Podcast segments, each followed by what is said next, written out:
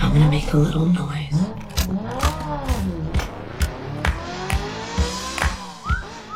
一部作品，一次震撼，一场盛宴，一串记忆，一个人物，一段历程，James Bond. 展现影视魅力，汇总观后热评。欢迎收听子期影评。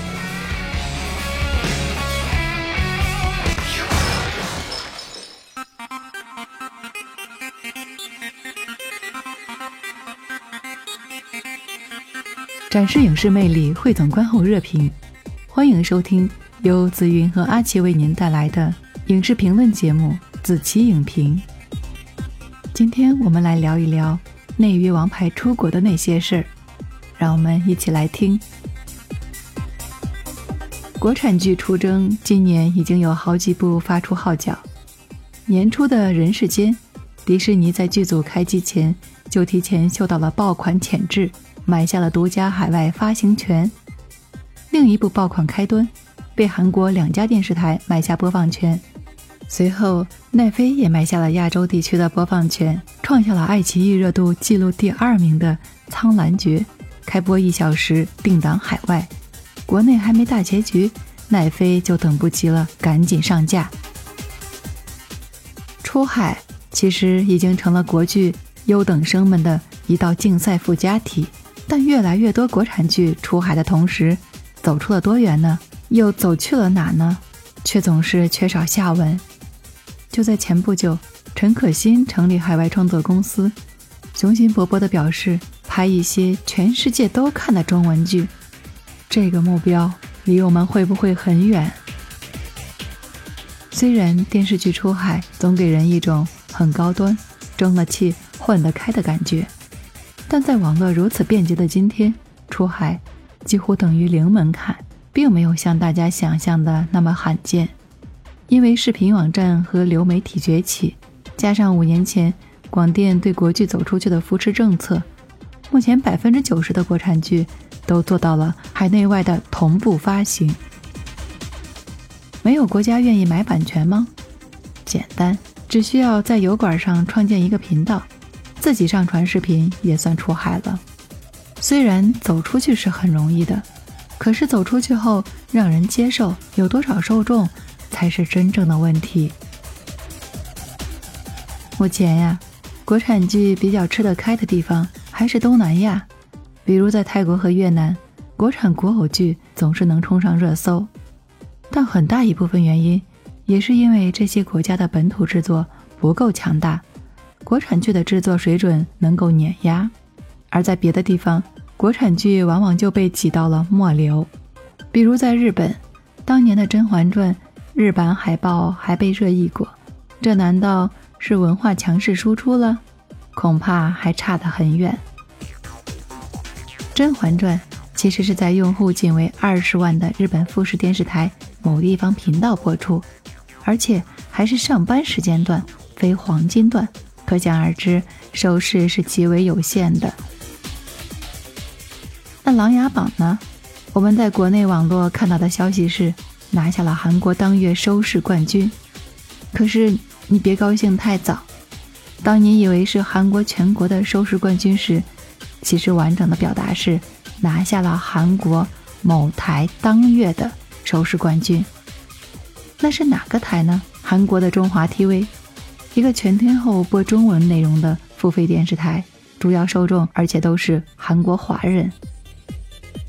在亚洲影视剧 KV 网站，《琅琊榜》的订阅数不到一万，而随便一部台湾狗血偶像剧都能达到一万以上，韩剧基本是在六万以上。也有成绩比较好的。据虎场娱乐观察报道，二零一八年《延禧攻略》在日本电视台黄金档播出，油管播放量破亿。可是，在业内人士看来，这样的剧也只是成绩不错，算不上什么轰动效应。而国产剧在国外的另一个尴尬在于，哪怕数据不错，也基本上是赚个吆喝，赚不到多少实际的业绩。国剧出海头牌，正午阳光。董事长侯洪亮说：“《琅琊榜》和《欢乐颂》都是爆款，在海外新媒体平台的播出情况非常好，点击分账的金额也很可观。可是，当他把这两个自优生分享给国外的同行，人家却直摇头：“这么吃亏的事儿，只有你们肯干。分账是可以分账，但怎么能不收版权费呢？那如果不给版权费？”我为什么要拿出去给他们播？也就是说，这种半卖半送的出海形式，基本上只有国产剧才能做到。因为国内市场容量够大，也不指望海外能卖出多少，随便玩玩。比如卖出《长歌行》，占据我国影视剧出口总额的百分之二十的华策影视，二零二零年全年海外收入仅占总收入的百分之二点四。到了二零二一年是百分之三点六，当然这两年我们的话语权确实在进步。就拿去年来说，《长歌行》卖出了国剧出海最高价十五万美元一季，《庆余年》继续被一家预定，海外版权费竟高达千万人民币，但就是这样的成绩还是低于国际水平。早在二零一五年。生活大爆炸引进国内，单季超过十五万美元。二零一七年，《太阳的后裔》卖给爱奇艺，创下国内引进韩剧的最高纪录，二十三万美元一集，总价达到了两千四百万人民币。是因为国产剧完全不能打吗？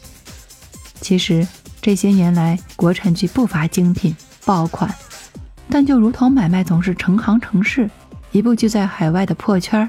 也很难靠单打独斗。接下来的时间，我们交给我的搭档主播阿奇，让他继续来和我们聊一下国剧的海外游。展现影视魅力，汇总观后热评，一档有热度、有温度、有深度的影视评论节目《子期影评》正在播出。岁月飞花皆似歌，人生起落宛如戏。展现影视魅力，汇总观后热评。欢迎回来，这里是正在播出的子琪影评。感谢我的搭档紫云呢，在节目前半段和大家介绍到的内容。欢迎回到正在播出的子期影评节目当中，我是主播阿奇。那接着和大家来说一说这些年来的国产剧。在介绍这个之前呢，我们先把注意力呢转移到韩国上。现象级的韩剧《鱿鱼游戏》呢获得的成绩呢，在这儿就不必赘述了。但是它的成功呢，不是一个利合的偶然，而是基于什么呢？韩国影视剧多年来的海外耕耘和开拓。那么早在这个《鱿鱼游戏》上线奈飞之前，韩国的导演奉俊昊呢就已经当了第一个吃螃蟹的人。他呢和奈飞合作了电影《雪国列车》《玉子》。打入了美国的主流文化圈奉俊昊执导的影片《寄生虫》呢，创造了历史的拿下了奥斯卡小金人儿，傲视好莱坞。李沧东的《燃烧》在美剧中呢，深受喜爱的韩裔演员史蒂芬·元、吴山卓，乃至于在全球流行起来的 K-pop，方方面面的韩国符号呢，都已经打开了海外观众对于韩剧的接受度。那么，海外观众在认识一部国产剧之前，对于中国电视剧整体的印象是什么呢？可以说，约等于中国风的古偶。根据韩国市场占有率第二高的流媒体 TON 统计呢，虽然每年国剧引进的数量稳定，但是超过三分之二的呢都是古装剧。日本人气中国电视剧排行榜当中，除了《金粉世家》之外，其余呢全部都是古装剧。比如说像这个《甄嬛传》《知否知否》《如懿传》，还有呢《琅琊榜》。《陈情令》。那么，如果说不爱看古装偶像剧的海外受众，很可能不会点开一部国产剧。你说这是刻板印象吗？但是别人留下来的印象，往往也是他们接触到的信息积累下来的。国产剧当然不只是古偶剧，甚至古偶在国产剧当中呢，也属于鄙视链的底端。悬疑、科幻、罪案等等类型的佳作呢，更受网友推崇。可是问题在于，同一个类型的成功往往是难以复制，也就无法积累口碑和受众。回过头来看，国剧出海的高峰呢，无一例外地踩在了新的增长点上，但这些增长点呢，往往消失的是莫名其妙。二零一五年的时候，奈飞呢买下了《甄嬛传》的版权，这是国剧首次在流媒体平台呢以收费的形式来播出。大家津津乐道地讨论着台词该怎么翻译成为英文。尽管从内容呈现上，这还是一次别扭的出圈。七十六集删减成为了六集，史诗级的宫斗剧成为了大女主的升职记。但是这依然为古装剧呢进入欧美市场呢打下了基础。同年的话，限古令流行，古装剧的巅峰停留在了《甄嬛传》和《琅琊榜》上。二零一九年的《延禧攻略》的爽剧模式啊，火遍了全球，谷歌电视剧呢热搜榜排行第一。随之而来的呢，又是最为严厉的限古令。二零一七年的时候，网剧大爆发，《白夜追凶》《无证之罪》《河神》，高水准、快节奏的犯罪悬疑，奈飞呢全单照收。这不是偶然，那么这些剧呢，就是优酷当年为了出海，跟奈飞呢达成了长期合作而打造的。《白夜追凶》的制片人说：“我们在创作的时候就想打造一种美剧的气质，快节奏的叙事，精心设计的语言镜头，这吸引了很多喜欢美剧的粉丝。在这个流量当道、天价片酬的时代，这三部剧呢都背离了爆款的规律，返璞归真的打磨了剧本和表演，却是意外的赢得了口碑。”但这又是网剧最后的高光时刻，国产剧的尺度再也回不去了。美剧的下一季是砍是续，往往一早呢就跟粉丝呢说明白。但是国产剧这边呢，就是不给个痛快话，搞得很多等《白夜追凶二》的海外粉丝是百爪挠心啊。他们就说，二零一七年这帮人会说拍续集的，现在都已经是二零二二年了，我不知道重刷了多少遍这部剧，我需要更新的消息。那么到底它还有没有第二部了呢？奈飞过去打造《黑镜》《爱死机》《由于游戏》的经验告诉我们，全球市场最屡试不爽的类型依然就是什么呢？科幻、悬疑和犯罪。比如说，《长安十二时辰》在五十个国家播出，是出海国剧第一次在海外视频网站呢进入了包月付费区，而它身上最大的标签，不正是快节奏、高密度、强悬疑，堪比电影的质感吗？国剧出海曾经找对了路子，用美剧的质感包装本土故事，刺向全世界共通的现实和人性。二零二零年的时候，迷雾剧场上线，《隐秘的角落》在韩国主流电视频道 Channel A 播出了，又先后登陆了日本的 WOW 电视台以及澳大利亚的 SBS 电视台。我们一度以为国产犯罪剧呢迎来了春天，可是后来的迷雾剧场接二连三的哑了火。啊科幻类型本就是一片荒漠，唯一一部被腾讯写进了排期的《三体》呢，最后还成为了失踪人口。另一边的话，奈飞呢已经扬言明年上线第一季，那这说明什么呢？中国故事的吸引力从不缺席，但是再一次呢落到了别人的手里边。当现代剧普遍的失格，连服务好的国内观众呢都显得勉强，那么传到外国人的眼里边，国剧最大的标签只能说是霸总甜宠了。首先是油管播放量前三的国剧，居然还是四五年前的爆款，比如说像这个《三生三世十里桃花》，《微微一笑很倾城》，《楚乔传》。爱优腾芒五年前就成立国剧的出口联盟，二零一九年纷纷开设海外频道，但是出走半生呢，最受欢迎的依然是甜宠。国剧出海最大的对手依然是被挡在门外，但是猛刷存在感的韩剧。在海外最大的亚洲影视评分网站 My d e r m a Last 的热门电视剧啊，韩剧依然是占了最大的比例，而且类型是相当的多元。恶之花，我是遗物整理师；机智的医生生活，我的大叔；非常律师余音徐。二零一六年后呢，韩剧失去了中国的市场。当我们都觉得韩剧和韩国明星不能来捞钱，一定捶胸顿足的时候，但是背地里边他们又完成了一次产业升级，很多本就擅长的题材都被挖掘出来更为新鲜的拍法。偶像剧二十五、二十一当中，不满足于工业糖精和明星路线，请来了两个实力派的偶像，安安静静的讲好了一个特殊的时代，关于青春和成全的故事，被网友称为下一部《请回答一九八八》。律政剧非常律师余音徐，过去检察官题材是怎么尖锐怎么来，但是这一次呢，把镜头对准了少数的群体，用一个人见人爱的自闭症的天才呢，融入了现实关怀，治愈了同样渴望大海的金鱼们。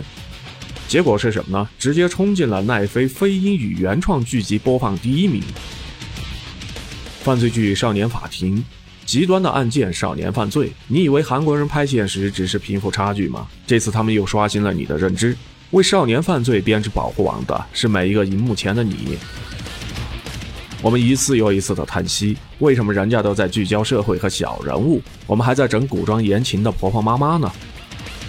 国剧在创作端呢难以突围，自然有着题材限制的原因，但是产业和审美的降级呢才是更让人头疼。高度依赖磨皮特效的明星和演技不成正比的片酬，只有服化道的特效堆积，内核空虚的剧情，标准化流水线却不见了生动的细节。很多人或许不屑于鱿鱼游戏的爆火，但是仔细探究幕后，不得不承认他下的功夫不是可以简单复制的。剧中出现不到十分钟的唐比，请来了一个首尔大学的专家，在片场呢手工做了三天。更别说为了营造沉浸感，每一个游戏都是真玩，每个道具呢都还原到了极致。国剧批量的出海当然是好事，但是更为警惕的是什么呢？国剧的质量能不能满足海外市场对于我们的期待？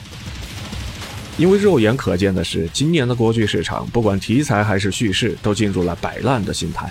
古装消灭了历史、权谋和宫斗，但是它依然顶不住顶流们归来呢，仍然是古偶。如果出海到海外观众面前的只有同质化的国产剧，那么他们到底能够走多远呢？而真正有希望走出去的类型，要么就没拍出来，要么就是拍出来之后，却依然是寸步难行。人世间呢，官宣被迪士尼买下了版权。网上最多的声音不是祝贺，而是指责迪士尼不安好心，想看中国呢又破又旧。每当中国故事要走出国门，我们就会立刻进入过敏的状态，紧张兮兮地检查着哪些部分不够中国，哪些部分不够高大上。小眼睛就是眯眯眼，迎合刻板；展现贫穷就是自曝家丑，不利于教育外国人。影视剧本来就是润物细无声的东西，就像文化之间的交互，要撇出偏见的话，就必须呢诚恳地走向彼此。国产剧要想走得更远的话，首先需要的是一片宽阔的内海，没有狭隘的标准，没有变幻莫测、动辄搁浅的礁石，也能够容得下更多的船舶呢驶进来。国产剧能走多远呢？或许这本来就是一个过于遥远的问题。对于国内的观众来说，现在其实最为关心的是。国产剧先站起来吧，让剧荒的我们都来数一数，值得追的剧都在哪儿？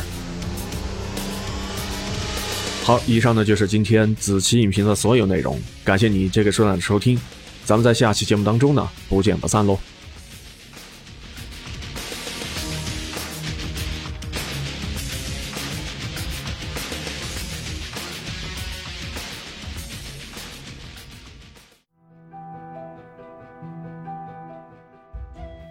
到水穷处，坐看云起时。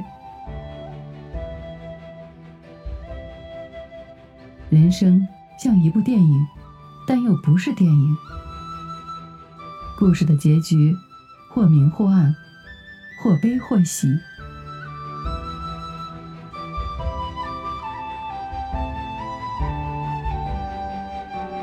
感谢收听本期子期影评。更多精彩内容，咱们下期再续。